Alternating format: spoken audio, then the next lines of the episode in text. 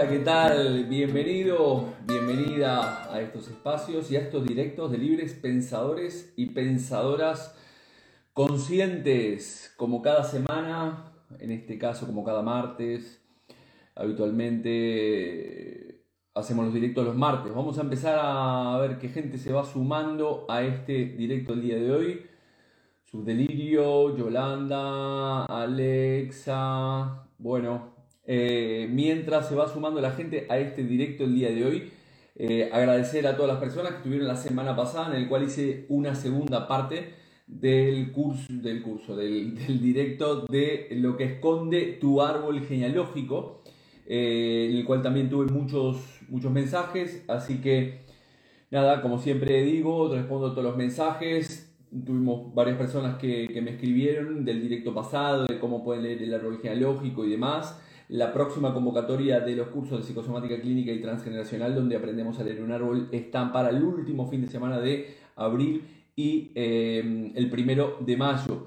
Eh, ¿Qué más? También recordarles si quieres organizar algún curso en tu ciudad, nos ponemos en contacto y nos ponemos a ellos sobre psicosomática clínica, sobre transgeneracional, sobre coaching, sobre PNL, sobre diferentes aspectos del desarrollo y el despertar de la conciencia. Bueno, Sigo sumando gente aquí, Loli Castro, ¿qué tal Loli? Estela, Sandra. Bueno, voy a hablar hoy directamente, este voy a entrar directamente al, al tema que me interesaba la semana pasada. Como dije, hice dos directos de la semana sobre eh, cómo se arba, qué esconde un árbol genealógico y hoy en estos días estaba escuchando este, las noticias, lo cual no les aconsejo para nada, y veía y escuchaba que el 99% de las noticias que nosotros vemos durante en los noticieros o en los programas de actualidad tienen que ver con desastres, con guerras, con dramas, con, con, con carencias, con caos total. Y este, entonces, como hablaba en el directo que compartí con Enrique Quesadas acerca de cuál es el estado de conciencia de nosotros como, como humanidad, creo que estamos en el estado, en, en, el estado que tenemos que estar, ¿no? en el momento que, estamos, que tenemos que estar, debido a que si no sería para nosotros imposible poder avanzar. Ya sabemos que donde hay muerte hay vida, donde hay caos hay orden y básicamente todo esto es lo que me gustaría trabajar o tratar hoy. Pueden ir haciendo preguntas a medida que vayamos avanzando en este, en este directo. Me gustaría filosofar un poco sobre estos aspectos, ¿no? Para aportar un granito de, de positividad en todo esto y calma este, entre todo este caos, ya que lo que puedo observar en mi propia consulta este, diariamente, que, que, las experiencias que estamos viviendo conllevan a eso, ¿no? las personas vienen a la consulta, se sienten desoladas, agobiadas, ansiosas, deprimidas, eh, tristes, ya que no sabemos gestionar todo esto que nos está pasando en nuestra vida, no encontramos el para qué nos está sucediendo todo esto y evidentemente esto nos lleva al hundimiento de cada uno de nosotros como seres humanos. ¿no? Primeramente, ya que el título de este directo es Un mundo de mente, es importante recordar, eh, me gustaría empezar por las leyes del, del Kibalión, o de Hermes Trimegistro, el tres veces grande que inspiró el libro del Kibalión, que decía en el principio del mentalismo, el primer es la ley del el principio del mentalismo, las otras son el principio de correspondencia, el principio de vibración, el principio de polaridad, el principio de ritmo, el principio de causa, efecto y el principio de generación, entre otros, ¿no? ¿Qué dice el principio del mentalismo? Para que podamos entender qué es lo que nos está sucediendo en cuanto a qué es lo que estamos viendo en el exterior, ¿no? El principio del mentalismo se, se, fundamenta en un axioma claro que dice que el todo es mente, el universo es mental. Esto significa que el universo en, en, su totalidad es la materialización de los pensamientos de Dios, ¿no? El Dios que tú quieras creer, la Buda, la energía del universo, el gran arquitecto, lo que quieras pensar como, como Dios. Eh, el Dios es el todo sin un segundo, ¿no? entendido como esa mente universal. Eh, ya decimos, ya se dice en el curso de milagro que todo parte de nuestra mente, es decir, todo lo que percibimos a nuestro alrededor fue fruto de que alguien lo ha creado en algún momento, todo lo que este vaso de agua, el mouse, este móvil, la silla donde está sentado, todo ha surgido de la mente de una idea de alguien. Sin embargo, el curso de milagros nos invita a, reflexionar sobre este aspecto, ya que habla de dos mentes, ¿no? Una mente egótica totalmente distorsionada que nos, nos hace estar totalmente fuera o separados de esa, de esa fuente y no pensar a través de esa mente de, Dios, la cual no alberga error. ¿no? Es decir, si uno observa la naturaleza, en la naturaleza no hay error, hay un equilibrio, hay una homeostasis. Solamente nuestra mente es la que nos hace ver de forma distorsionada y generar cierto caos en el, en el exterior. ¿no?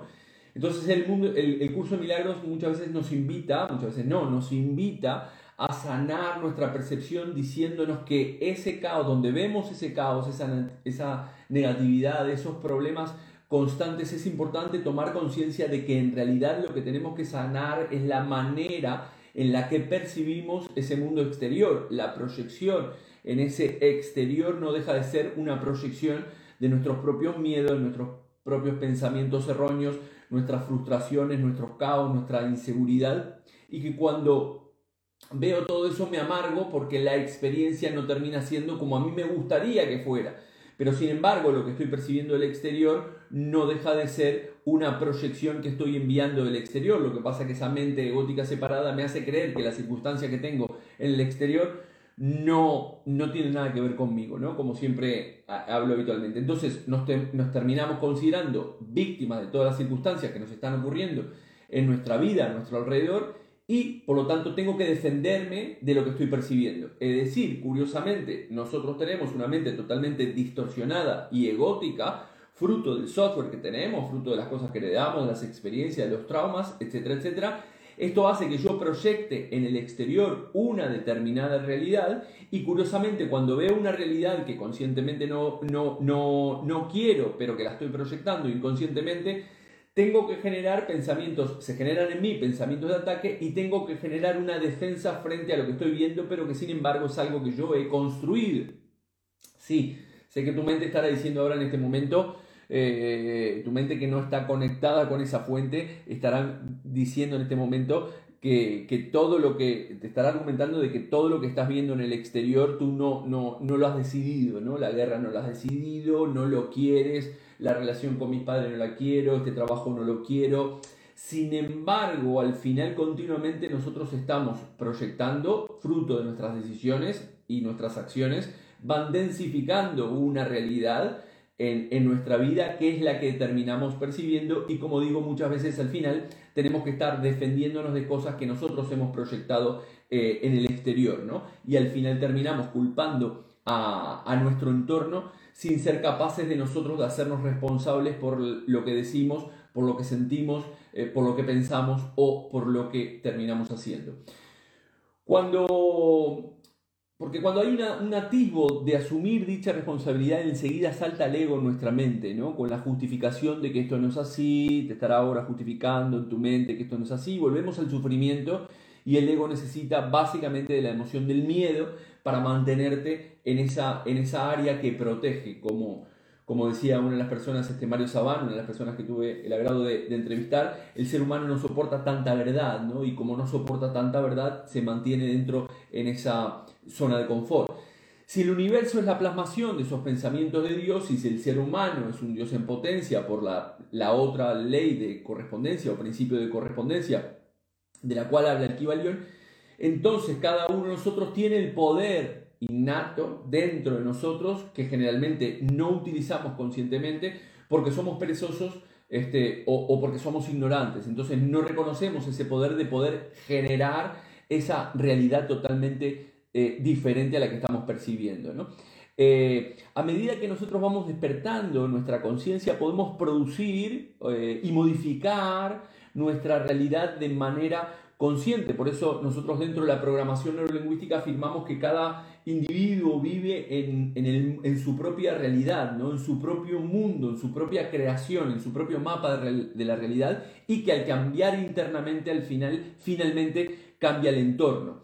Como es adentro, es afuera, es otra de las cosas que, que, habla el concepto del, del equivalión, ¿no? lo que es arriba es abajo, lo que es adentro es afuera. Pero esto requiere, como siempre hablamos, un trabajo interior importante eh, de no dejar pasear, de estar dejando pasear a nuestro, a nuestro ego, ¿no? Por allí, y el otro día escuchaba a Cersei Torres decir que la mayoría de nosotros dejamos pasear, mandamos a, nuestro, a nuestro ego a los cursos, ¿no? Y, tratamos de, de hacernos o mm, nos autoconvencemos de que en realidad tenemos ese trabajo personal cuando en realidad el trabajo personal estamos muy distantes de lograr ese autoconocimiento. ¿no? Es importante empezar por tomar el control de tu propia vida y, y, cómo hacemos esto, cómo tomamos el control de nuestra propia vida, ¿no? haciendo primeramente responsables de todo lo, aquello que nos sucede, de lo que yo pienso, lo que digo, cómo, lo digo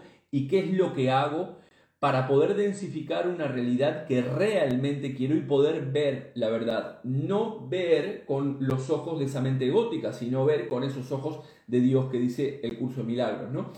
El primer punto del cual deberíamos partir es hacernos la pregunta, tengo la vida realmente que quiero en todas las áreas, tengo la vida que quiero de pareja, tengo la vida de trabajo, tengo la vida de ocio y diversión, tengo la vida de salud, tengo la vida de deporte que quiero.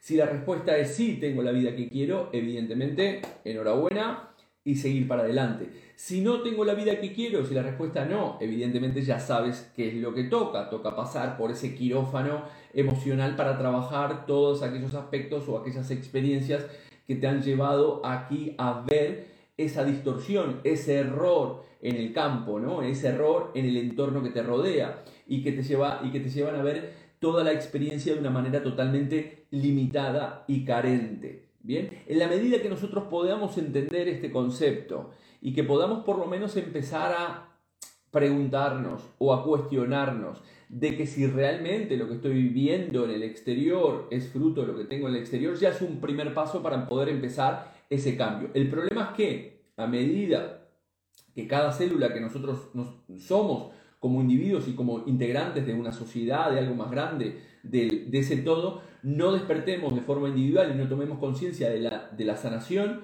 de que la sanación parte de nosotros de forma individual para poder sanar ese todo, es que todavía necesitaremos al final comer un poco más de, de merda, ¿no? Para entender realmente de qué va esta historia. Pero como dice el curso de milagros, todo es perfecto, todo es tal y como lo vemos, si no tuviéramos la oportunidad de ver las cosas de esa manera distorsionada, de verlas como la ves, sería imposible para poder, para el ser humano, este, poder sanar. El inconveniente también está cuando nosotros no somos los observadores de todo aquello que estamos observando y curiosamente nos terminamos identificando con aquello que estamos observando sin ser conscientes de que lo que estamos observando es fruto de lo que yo tengo en el interior. No sé si, si se va entendiendo este, este concepto, ¿no? Es como cuando vemos los problemas de los demás, ¿no? Ves, los problemas de los demás que tenemos, de todas las personas que tenemos a nuestro alrededor y lo mal que actúan para poder resolverlo, ¿no? Sin embargo, nosotros no somos capaces de ver los propios y curiosamente los demás terminan viendo la forma en la cual yo lo hago y continuamente al final estamos proyectando hacia afuera y estamos diciéndole a los demás cómo lo tendrían que hacer cuando nosotros no somos responsables de, nuestras propias este, eh, miserias. Por lo tanto, para dejar de ver este mundo de mente, que en realidad, como dije al principio, al final es la mente la que está proyectando, porque frente a una misma experiencia, si hay mil personas, al final esas mil personas van a ver la realidad de una manera diferente, por lo tanto, la percepción que tú tienes no es la realidad, sino que es una percepción individual de esa realidad. Entonces, para dejar de, ver ese mundo de, de mente, de manera literal y de manera eh, metafórica, es necesario sanar nuestra propia demencia. Entonces, ya lo decía este Einstein eh, en su tiempo, ¿no? Hay, eh, hay, hay, dos cosas que son infinitas, el universo y la estupidez humana, ¿no? Y del universo no estoy tan seguro, ¿no? También puse aquí algunas otras frases de Aldous Huxley, también decía, ¿no? Al menos dos tercios de nuestras miserias provienen de la estupidez humana, de la malicia de los hombres y de los motores que justifican esa malicia y esa estupidez, como lo es el sello proselitista en nombre de las ideas políticas y religiosas. ¿no? Entonces, muchas veces nos embanderamos con historias para justificar ciertos comportamientos y echar ese valor afuera, ¿no? Pero al final, por un lado, entiendo que por un lado eh, eh, tu mente te está diciendo, por un lado el tipo nos dice que, este, que hay un caos y, que la gente, y que el mundo está, la mente está enferma, pero por otro lado nos dice que todo es perfecto. Pues, pues sí, pues sí, ya yo con mi, bipolaridad, pero sí, funciona de esta manera. Lo que quiero decir con esto es que vivimos también en un mundo de esas polaridades, hablando de la bipolaridad, ¿no? Eh, y que una necesita la otra, es decir, el bien necesita del mal, arriba necesita de abajo, lo de adentro necesita afuera, el sí necesita el no, el, lo bonito necesita lo feo, lo caro necesita de lo barato, para subsistir, si no ya seríamos el todo, seríamos ese pensamiento de Dios, seríamos esa fuente, la cual este, eh, en la fuente no existe es, esa polaridad, no existe ese error. Si tú observas la naturaleza, eh, no existe el error dentro de la naturaleza. Todo es perfecto, todo ocupa el lugar que tiene que ocupar y la muerte, la destrucción también es perfecta. Entonces no existe en Dios, independientemente del Dios que tú creas, la Buda, este, la energía del universo, el gran arquitecto, lo que sea, no existe el error. El error está en nuestra propia percepción. Entonces, ¿qué es lo que estamos tratando de de hacer es sanar nuestra propia percepción para poder ver en el exterior algo totalmente diferente a lo que estoy observando. Para sanar esa percepción, simplemente me baso en el exterior, me baso en lo que observo en el exterior y a partir de lo que estoy observando en el exterior cambio mi forma de pensar para poder percibir algo totalmente diferente a lo que estoy percibiendo. Lo que pasa es que vas a tener una vocecita interna dentro de tu mente egótica que te va a decir que evidentemente eso no es así porque tú estás viendo una realidad. Nos han educado con el concepto, como digo siempre, de este, em, eh, ver para creer, cuando en realidad el nuevo paradigma es creer para ver. Si pudiéramos limpiar nuestra mente de todos esos patrones que no nos dejan avanzar en nuestra vida para poder conseguir los objetivos, que no nos permiten ver la verdad de todas las cosas, evidentemente este, el mundo que percibimos sería otro totalmente diferente. Pero como dije al principio, eh, para que haya nacimiento de una nueva humanidad, tenemos que evidentemente llegar al caos profundo eh, de nuestro propio ser y el caos más profundo como humanidad, como hablábamos la otra vez con Enrique Quesada. ¿no? Dicho dolor nos va a llevar o conlleva a una fuerza que es necesaria eh, para poder decir hasta aquí, ¿no? que podemos utilizarla como motor. Eh, siempre, curiosamente, el ser humano aprende del, dolor. No solemos aprender tanto de las cosas positivas que nos pasan, sino principalmente aprendemos del dolor. Cuando estamos muy sumergidos en el dolor, en el caos, en la miseria, en la amargura, en la depresión, en la ansiedad, es cuando ahí nosotros tomamos conciencia realmente de que debe existir ese cambio en nuestra, en nuestra vida. Y es muy bonito cuando esto sucede. ¿Por qué digo que es muy bonito cuando esto sucede? Porque si fuéramos capaces de agradecer cada experiencia que me toca vivir, tanto buena como mala, en lugar de rechazarlas y agradecer todas esas experiencias, como digo, que nosotros a priori que consideramos como malas o negativas y pudiéramos nosotros ser conscientes de que ellas nos sirven, esas experiencias que estamos viviendo nos sirven para nuestro propio despertar y nuestra propia evolución, entonces evidentemente estaríamos deseando continuamente de que aparecieran ciertas historias en nuestra vida a flote para poder sanarlas eh, y sacarnos esa venda que no nos permite ver la verdadera verdad, valga la redundancia, de lo que realmente somos como seres humanos. Me gustaría hoy contarles un cuento, como habitualmente hago, y si quieren poder ir a hacer alguna, alguna ronda de preguntas eh, de esto y filosofar un poco en conjunto, es un cuento que se llama Conciencia. Dice, Dos viejos conocidos se encuentran un día eh, después de no haberse visto durante muchos años y se van a pasear juntos por las calles, recordando tiempos pasados. Un momento, dijo uno de ellos de repente, creo que puedo escuchar algo, y dándose la vuelta movió una piedra que había atrapado un grillo. Esto es increíble, comentó su amigo, de todas las personas que están en la calle corriendo del trabajo a casa, ha sido el único en oír el grillo, a pesar del ruido del tráfico.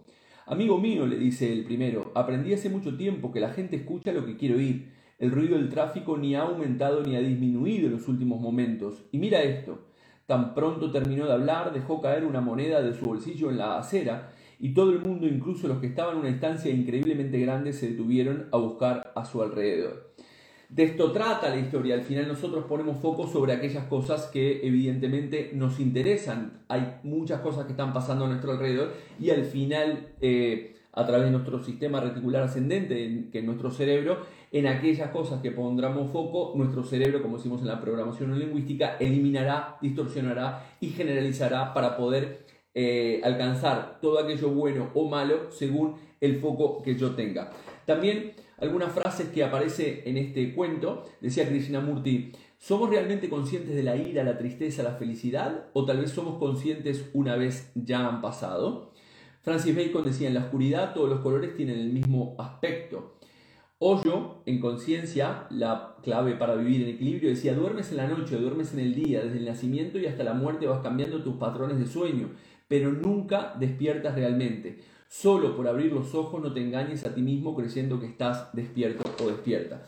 Bueno, de esto va la historia, ¿no? De esto va la historia de poder empezar a despertar este estado de conciencia y ese despertar pasa por dejar de proyectar al exterior, dejar de culpar al exterior, de empezar a hacernos responsables como personas adultas que somos, no como esos niños que todavía están buscando a mamá y a papá ese, esa protección, ese amor y ese reconocimiento que si no los tuviste no los vas a tener, o si los tuviste en demasía tampoco ya los vas a poder recuperar. Entonces ahora, como decía Jun, es importante asumir esa responsabilidad como seres humanos eh, adultos responsables, ya que muchas veces eh, somos adultos que hemos crecido pero no hemos madurado. Por lo tanto, es muy importante empezar a madurar, no solamente crecer en edad como seres adultos, sino también eh, madurar.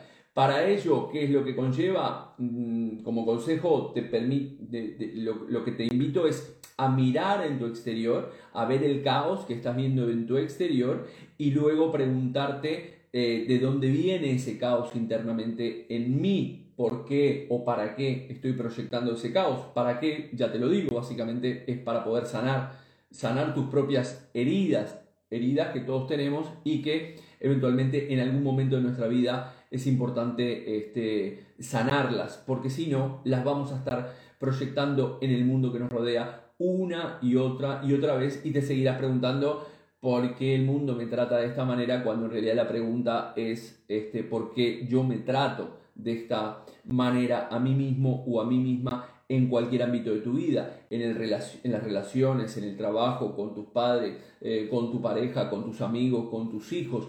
Tú decides qué permites y tú decides qué no es lo que permites en tu vida. Hay cosas que son tu responsabilidad y hay cosas que no son tu responsabilidad. Sin embargo, muchas veces asumimos responsabilidades que no queremos eh, y después nos estamos quejando de que hemos asumido esas responsabilidades.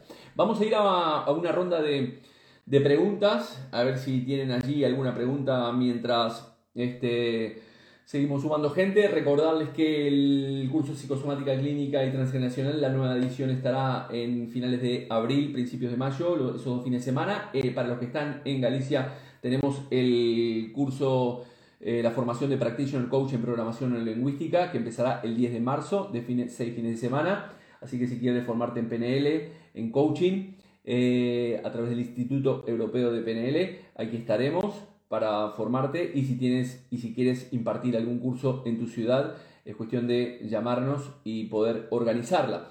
Más cosas que tengamos por allí, preguntas que tengan por allí, así hacemos esto algo dinámico y si no terminaremos el directo hoy este, por aquí. Agradecer también a todas las personas que me hicieron consultas eh, a través de las redes sociales. Eh, del tema del árbol genealógico en los dos directos que tuve la semana pasada de qué es lo que esconde el árbol genealógico. Hubo mucho interés. Eh, creo que todos tendríamos que de alguna manera incursionar en el, estudio de nuestro árbol genealógico para entender cuáles son nuestras raíces, para entender cuáles son nuestros comportamientos eh, que tenemos hoy en día, que son inconscientes, y por qué estamos viendo continuamente ese pasado, ¿no? Es decir, continuamente lo que nosotros estamos observando y que no se ajusta a lo que yo quiero, no deja de ser un pasado. ¿Fruto de qué? Fruto de la forma en la cual me criaron, las creencias que tuve, que se me formaron, lo que he heredado, lo que vivió mi madre durante el proyecto sentido gestacional, es decir, etcétera, etcétera.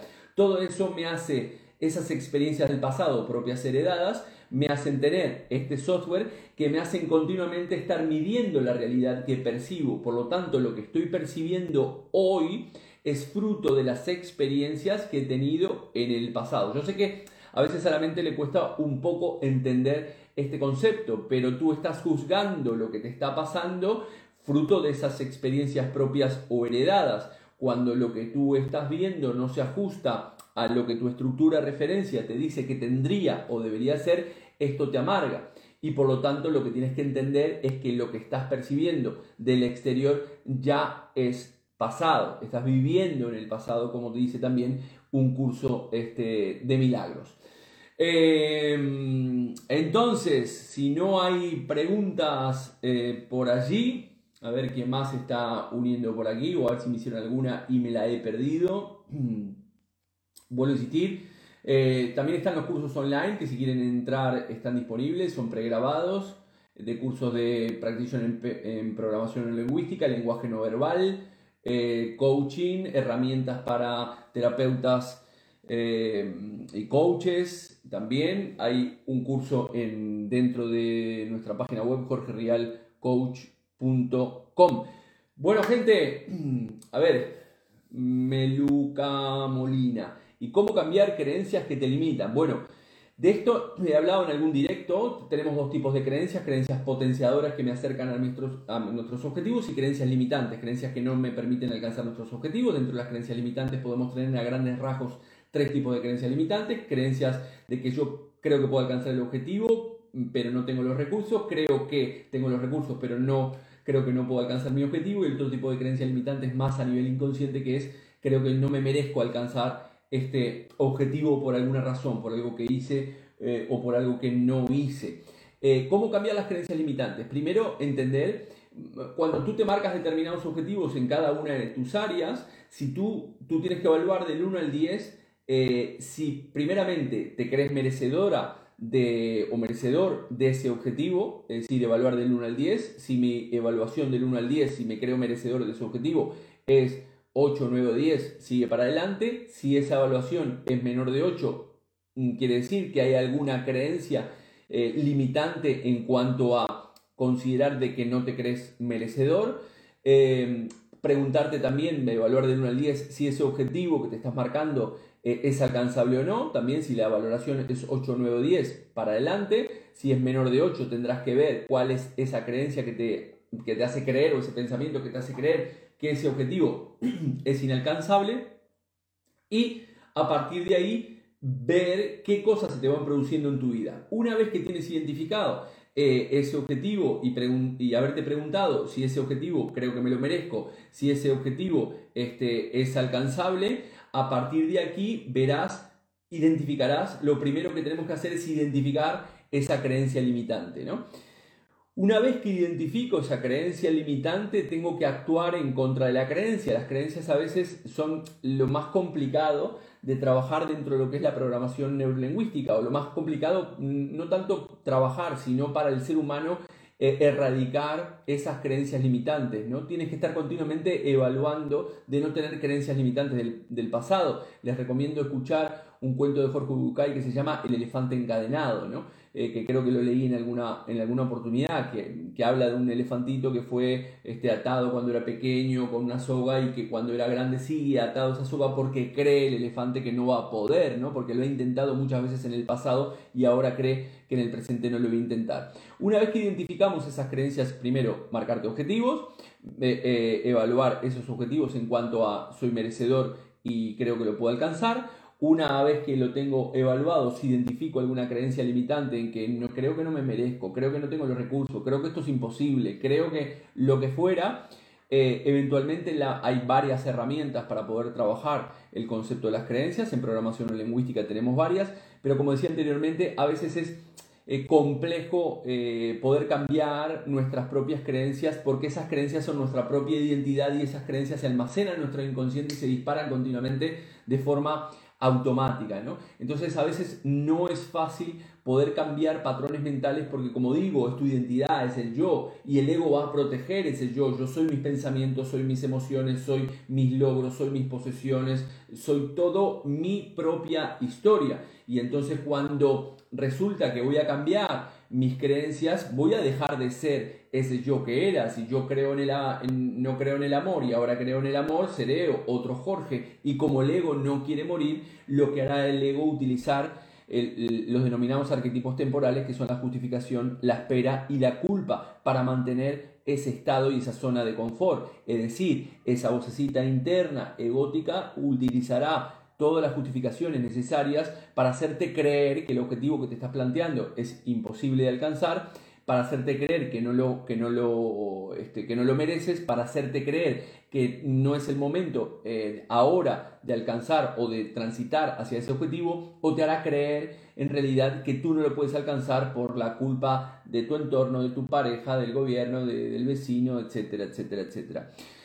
Eh, cambiar las creencias limitantes, como digo, no es una tarea eh, fácil, pero lo primero que sí es importante para poder empezar a actuar en contra de esa creencia limitante es poder identificarla, a ver cuál es la creencia de que tengo y dónde se ha formado esa creencia, luego empezar a actuar como una persona adulta, como digo, ¿no? Sentirme merecedor de que puedo tener un buen trabajo, de que puedo tener una pareja que, me respete de que puedo, y que me acompañe, que puedo tener eh, amigos o buenas relaciones, de que puedo vivir en abundancia. Pero ¿qué pasa? Como dije anteriormente, el mundo que estoy percibiendo en el exterior, que curiosamente es fruto de mis creencias, me hace reforzar esa creencia de carencia y al final, a partir de esa creencia limitante, voy a ver un mundo limitante y me diré, el mundo limitante, yo no puedo alcanzar este objetivo porque lo que estoy viviendo no me lo permite, cuando en realidad lo que no me estoy dando cuenta que no deja de ser una proyección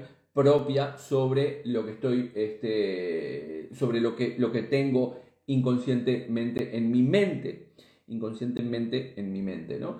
Y por eso estamos en un mundo de mente. Todo es mente. Todo lo que tenemos en nuestro universo, el mundo es mente. Si tú sanas tu mente, al final, como decimos en psicosomática, este, en psicosomática, psico, mente, eh, soma, cuerpo, como nosotros terminamos a través de nuestra mente enfermando. Por lo tanto, muy importante, sanar esa mente totalmente distorsionada y carente para que puedas empezar a ver otro mundo totalmente diferente, Meluca.